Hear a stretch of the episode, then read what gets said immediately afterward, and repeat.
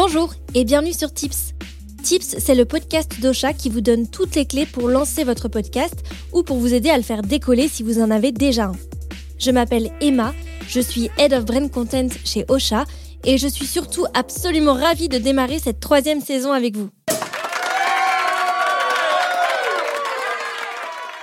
Dans ce tout nouvel épisode, on va parler des dernières mises à jour d'Apple Podcast et comment elles peuvent vous impacter, chers podcasteurs et chères podcasteuses.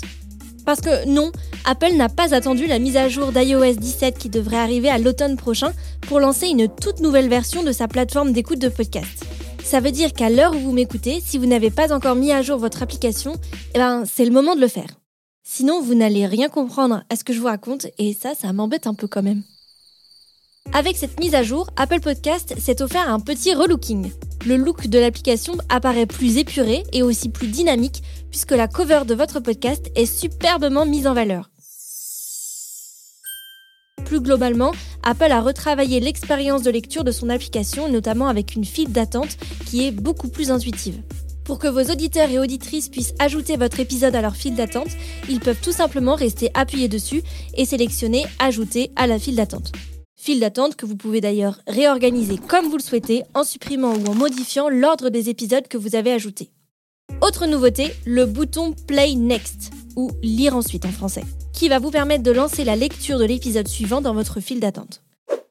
Avec cette nouvelle version, Apple Podcast fait maintenant l'effort d'afficher les covers de vos différents épisodes de podcast, et plus uniquement celles de l'émission globale. Et ça, mesdames et messieurs, c'est une grande avancée on passe tellement de temps à soigner chacune de nos petites vignettes pour qu'au final elles ne soient même pas mises en valeur sur l'une des plateformes d'écoute les plus importantes du marché. Et désormais, vous les verrez s'afficher dès que vous lancez l'écoute de l'un de vos épisodes. Apple Podcast ajoute également 9 nouvelles sous-catégories qui vous permettront de mieux ranger votre podcast et ce qui facilitera au final la découverte de votre émission.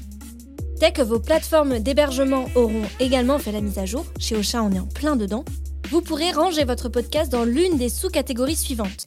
Santé mentale, relations, développement personnel, journaux personnels, entrepreneuriat, documentaire, famille et parents, livres et apprentissage des langues.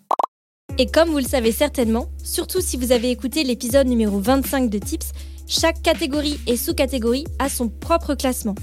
Donc, avec ces nouveaux intitulés, vous avez plus de chances d'apparaître en haut des résultats de recherche des auditeurs. Il y a aussi de nouveaux filtres qui sont apparus sur la plateforme pour aider les auditeurs et les auditrices à découvrir de nouvelles émissions.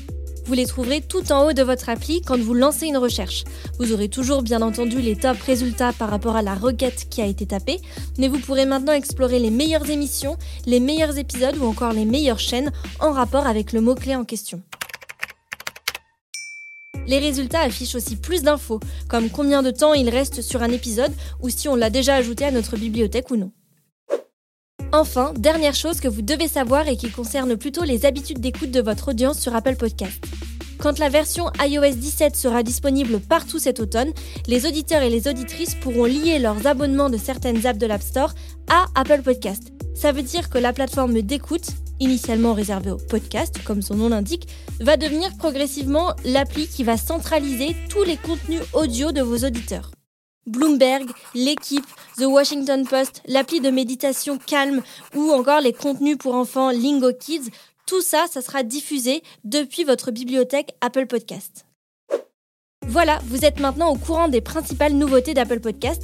C'est plutôt clair, Apple mise gros sur le podcast et cherche à offrir une expérience toujours plus complète et intuitive à ses utilisateurs et utilisatrices.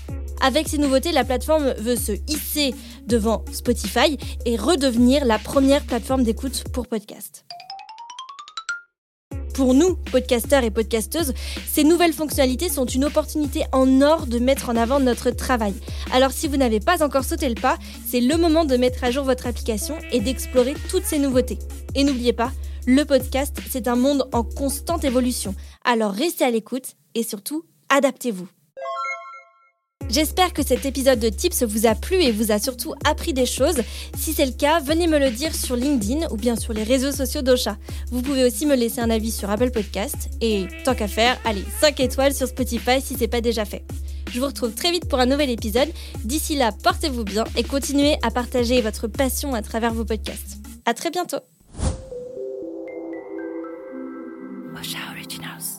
Cette émission vous a été proposée par Ocha, la plateforme tout en un, avec tous les outils pour lancer et faire grossir son podcast.